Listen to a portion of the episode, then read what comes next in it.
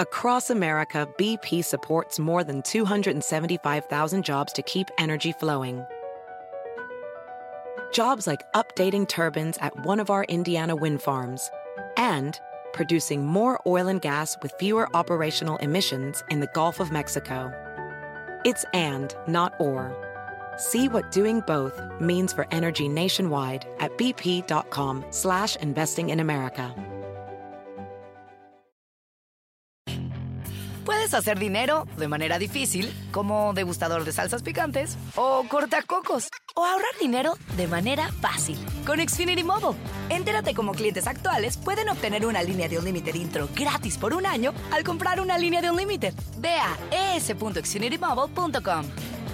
Oferta de línea Unlimited gratis termina el 21 de marzo. Aplican restricciones. Xfinity Mobile requiere Xfinity Internet. Velocidades reducidas tras 20 GB de uso por línea. El límite de datos puede variar. Noticia en NTN 24. Hola, soy Moisés Naim y usted está escuchando una parte de mi programa de televisión. Bienvenidos, soy Moisés Naim desde Washington. Encantado de estar de nuevo con ustedes, como siempre. Hoy tenemos un programa especial. Le voy a dedicar todo el programa a conversar con un invitado muy interesante. Comenzó siendo clavadista olímpico, después fue mago, después decidió que quería estudiar y estudió psicología y es hoy en día uno de los psicólogos organizacionales más influyentes del mundo. Se trata de Adam Grant, profesor de la Escuela Wharton de Negocios de la Universidad de Pensilvania. Él estudia la salud de las organizaciones, él estudia cómo funcionamos los seres humanos en estructuras eh, empresariales o de gobierno o de organizaciones. Es buscado en todas partes del mundo, sus charlas en TED han llegado a tener 25 millones eh, de, de gente que la ha visto. Lo invitamos ya hace un tiempo al programa y estuvo con nosotros conversando de su libro Los Originales. Él tiene cinco libros, todos han sido bestsellers a nivel mundial y ahora sale con este libro que se llama Piénselo de nuevo. Entre otros, Bill y Melinda Gates dicen que es un libro de lectura obligatoria. Va a ser publicado en idioma español en noviembre de este año. Esta es mi conversación con el profesor Adam Grant. Bienvenido Adam, es un placer tenerte por segunda vez en este programa. Acabas de publicar un artículo en el New York Times que ha tenido enorme impacto, donde hablas de la languidez. ¿Qué es eso de la languidez y por qué es relevante en estos tiempos? So languishing is basically the midpoint between depression and flourishing. La languidez es básicamente el punto medio entre la depresión y el crecimiento. Es un sentimiento de vacío y estancamiento donde te sientes un poco triste y sin rumbo. A veces la gente dice va o meh, como en Los Simpsons. Meh, if you watch The Simpsons. ¿Qué les parece si vamos a Comolandia? Uh, and recently a lot of people have been calling it Y recientemente muchas personas lo han llamado la niebla pandémica. Es sentir que no hay nada que anhelar en el futuro o que es difícil concentrarse. Todos esos son síntomas de languidez. Creo que a mucha gente le ha costado reconocerla y poder ponerle nombre es un primer paso hacia dominarla. and being able to name it is the first step toward being able to tame it. ¿Y qué hacer? Si alguien que nos está viendo siente que está sufriendo de eso, ¿qué debe hacer? Well, I think if if languishing is stagnation, what you need is progress. Bueno, creo que si la languidez es el estancamiento, lo que hace falta es progreso. Hay muchas investigaciones que demuestran que el mayor indicador de felicidad y compromiso en el trabajo es sentir que se está progresando en el día a día. A menudo pensamos en términos de pequeñas victorias, y creo que esas pequeñas victorias son especialmente importantes ahora, porque para muchas personas la pandemia fue una gran pérdida. Los pequeños momentos de dominio, ya sea aprender a tocar la guitarra, terminar un proyecto o incluso tener momentos significativos de conexión con alguien con quien se había perdido contacto, pueden dar una sensación de impulso para contrarrestar parte de esa languidez. Pero debo decir, Moisés, que la languidez es un concepto relativamente nuevo en la psicología y sociología. Tenemos buenos datos que sugieren que la languidez es más común que la depresión, que es un factor de riesgo para desarrollar enfermedades mentales, pero sabemos mucho más acerca de cómo se siente que acerca de cómo cambiarlo. But we know much more about what it feels like than how to change it. Tú eres un experto en psicología, pero eres también un gran teórico de las organizaciones y de las empresas. ¿Qué es lo que ha revelado la pandemia acerca de las organizaciones? Well, I think one thing it's revealed is that focusing on having an engaged workforce is not enough. Bueno, creo que una cosa que reveló es que enfocarse en tener una fuerza de trabajo comprometida no es suficiente. Tenemos que preocuparnos por el bienestar de los trabajadores. Y si alguien tiene problemas en casa, no podemos esperar que trabaje lo mejor posible. Creo que la pandemia realmente ha expandido las responsabilidades de muchos líderes y gerentes, pues han dicho, necesito pensar en la persona en su totalidad, en su salud mental, no solo si están entregando resultados. Not just whether they're delivering results. Bueno, está muy bien, nos están dando cursos, nos traen psicólogos que hablan de cómo hay que sentirse, cómo hay que trabajar con los demás, pero nada de eso a mí me sirve. Yo lo que quiero es que me aumenten el sueldo. Yo lo que necesito es más dinero, no necesito más conferencias. ¿Qué respondes a eso? I have an episode of my TED podcast, Work Life, that's coming out soon. Tengo un episodio de mi podcast de TED, Work Life, que saldrá pronto y habla sobre la remuneración generosa y cómo pagarle bien a la gente puede ser una ventaja competitiva porque atrae, motiva y retiene una mejor fuerza trabajadora. Creo que en América Latina hemos visto algunos experimentos interesantes sobre esto. Si trabajas en uno de los 18 o 19 países en los que la empresa Semco tiene sedes, puedes proponer tu salario. Y si tu trabajo o las condiciones de mercado no justifican el salario propuesto, tu gerente está dispuesto a trabajar contigo para ver si hay otro puesto o lugar donde podrías ganar lo que crees que vales. No estoy diciendo que todas las empresas o sus directivos deban adoptar esta estrategia, pero los economistas han demostrado que cuando la gente puede proponer sus propios salarios, se esfuerzan más por ganárselos y probar que se los merecen. Y creo que deberíamos hacer más experimentos de este tipo. And I think we should be running more of these kinds of experiments. ¿Cuáles son las enfermedades más comunes en las empresas?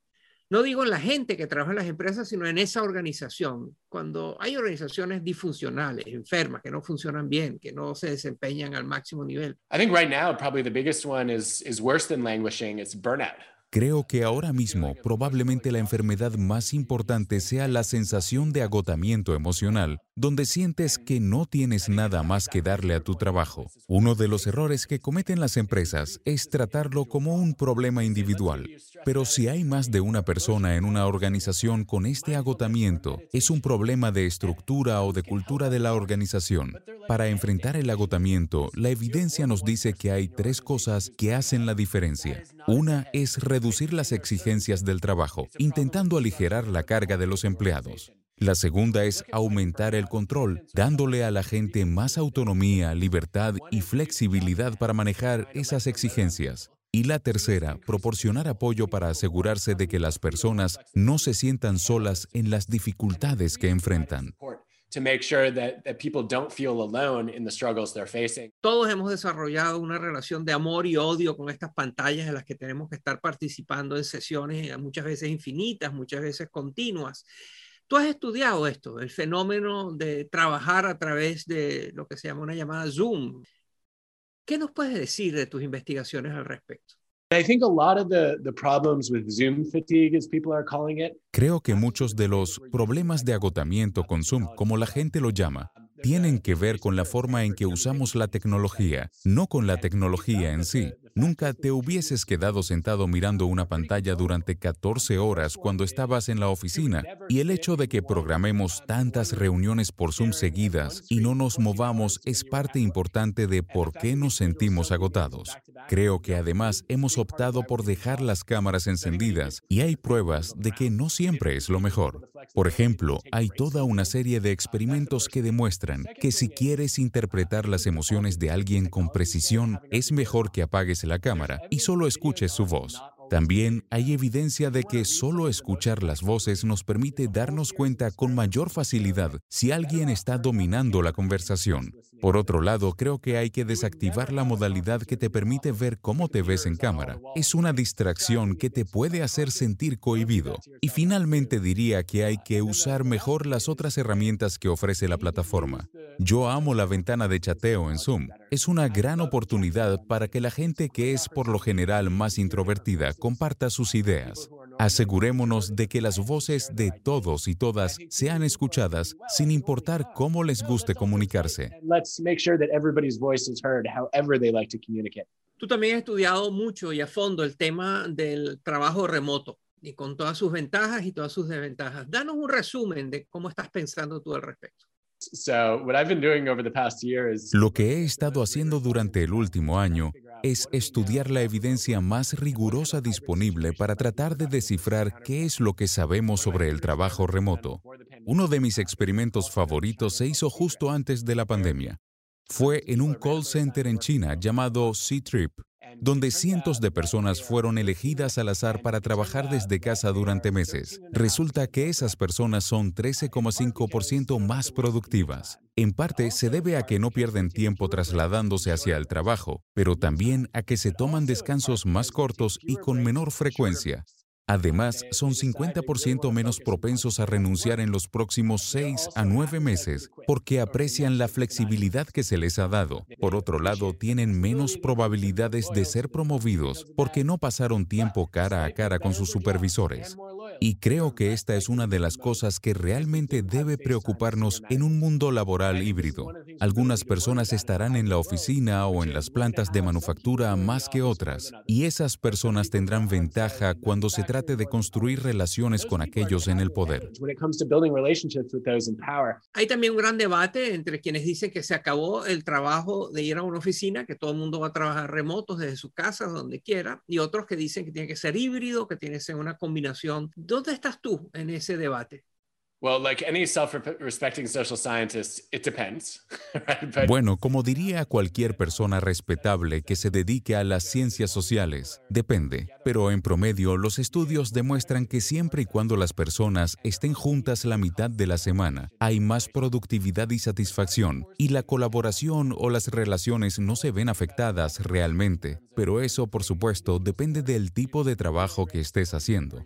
Si tu trabajo es como un deporte individual, como la gimnasia, por ejemplo, donde cada cual hace su propia rutina y el total es básicamente la suma de sus partes, puedes dejar que todos trabajen remoto todo el tiempo. Los casos en los que creo que se debe pasar más tiempo juntos es cuando el trabajo es como un deporte de equipo, como el fútbol, cuando existe este tipo de interdependencia, habrá que encontrar la manera de estar cara a cara otra vez.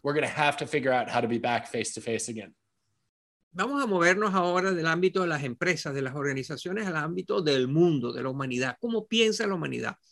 Ese es el tema de tu más reciente libro, Think Again en inglés, que en español va a ser traducido como Piénsalo de nuevo. Y el subtítulo es muy interesante, es el poder de saber lo que no sabe. ¿Por qué saber lo que no sabe es un poder? ¿Cómo es eso?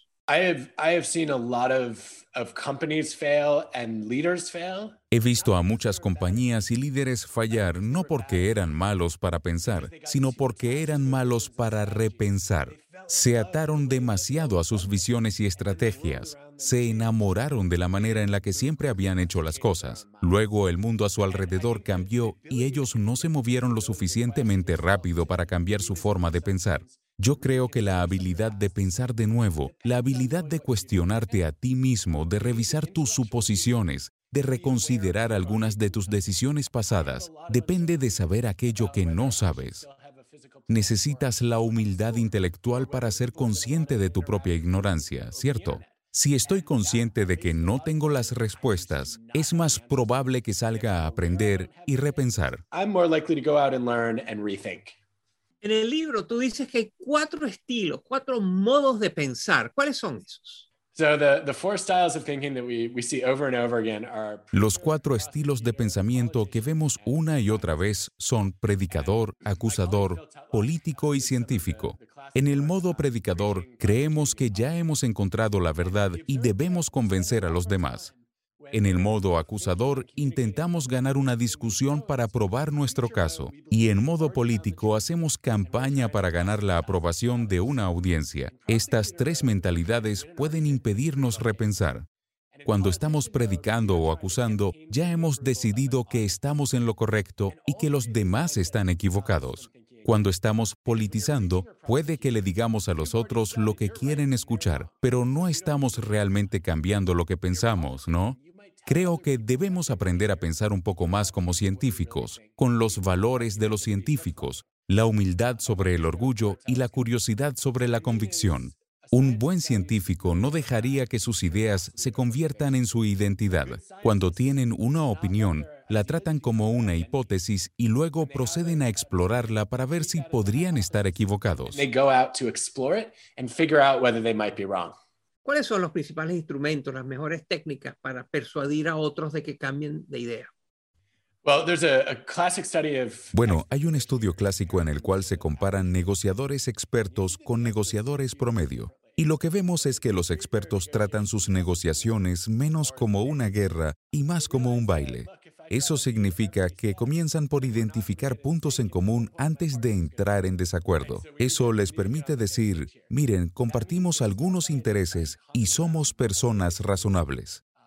Los negociadores expertos también dan menos razones para respaldar sus argumentos. Lideran con sus dos razones más sólidas, pues si dan ocho razones diferentes, es muy fácil que la persona con la que están negociando opte por la menos atractiva para desechar todo el caso.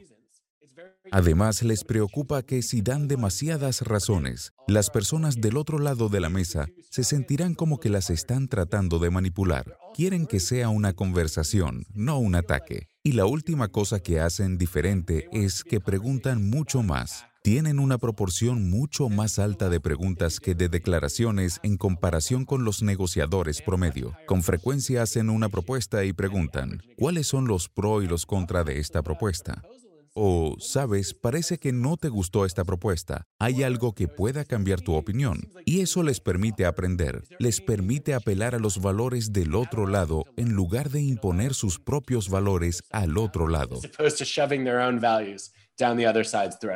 Tú has dicho que los líderes deben tener lo que tú llamas confianza humilde. La humildad es muy importante en todo esto. Explícanos. I think about confident humility as being secure enough in your own strengths Pienso que la confianza humilde es la capacidad de estar lo suficientemente seguro de tus fortalezas como para admitir tus debilidades e incertidumbres. Creo que esa es la habilidad más importante que los líderes deben tener durante esta pandemia. Si miramos hacia atrás, a marzo del 2020, lo que hicieron algunos de los líderes de empresa y de países más efectivos fue decir, miren, no entendemos el coronavirus aún, no sabemos exactamente cómo se propaga y no sabemos cuán mortífero es, así que tomaremos algunas medidas iniciales, aprenderemos y luego haremos ajustes. Francamente no sé cómo saldremos de esta, pero tengo la confianza de que lo averiguaremos.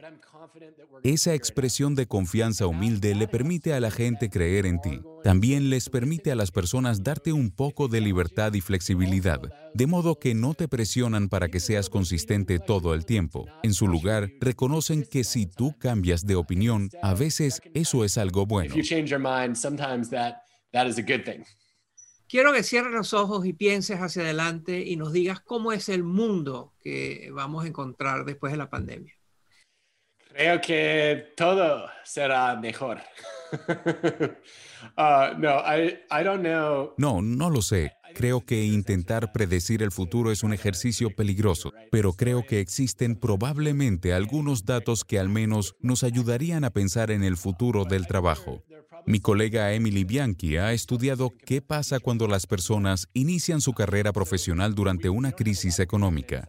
Ella ha demostrado que estas personas están más satisfechas con su trabajo 10 a 15 años después, independientemente de la industria en la que están, el tipo de trabajo que hacen o cuánto les paguen. Solamente saber lo difícil que es conseguir un trabajo es suficiente para que estén agradecidas por el que consiguieron. Y eso creo que es algo que podemos pronosticar. Las personas van a agradecer y apreciar de maneras que antes no lo hacían. Y esto está relacionado a una tendencia que vemos cuando estudiamos cómo las personas lidian con eventos traumáticos. Cerca del 15% salen sufriendo de trastorno de estrés postraumático. Esa es la mala noticia. La buena noticia es que más del 50% de las personas acaban con lo opuesto a ese trastorno. Se le llama crecimiento post-traumático. Es la idea de que voy a ser mejor por las adversidades que enfrenté. Escojo crecer por eso. También vemos cómo muchos desarrollan vínculos más profundos con otras personas con las que atravesaron malos momentos. Y lo más importante cuando las personas sufren un trauma, con frecuencia salen con nuevas posibilidades en mente y con un sentido de propósito más fuerte. Creo que la versión más optimista de esto es que cuando esta pandemia finalmente termine, mucha gente tendrá ideas de cómo hacer que su tiempo en esta tierra cuente. Creo que eso es algo que podríamos esperar. A lot of people are going to have ideas about how to make their time on Earth count. And I think that's something that we might be able to look forward to. Adam Grant es uno de los pensadores más influyentes de estos tiempos acaba de publicar un nuevo libro. Todos sus libros son bestsellers eh, internacionales, mundiales. Se llama Think Again. Piénsalo de nuevo. El poder de saber qué es lo que no sabes. Es un libro muy importante que le puede cambiar la manera de pensar sobre su trabajo y su vida.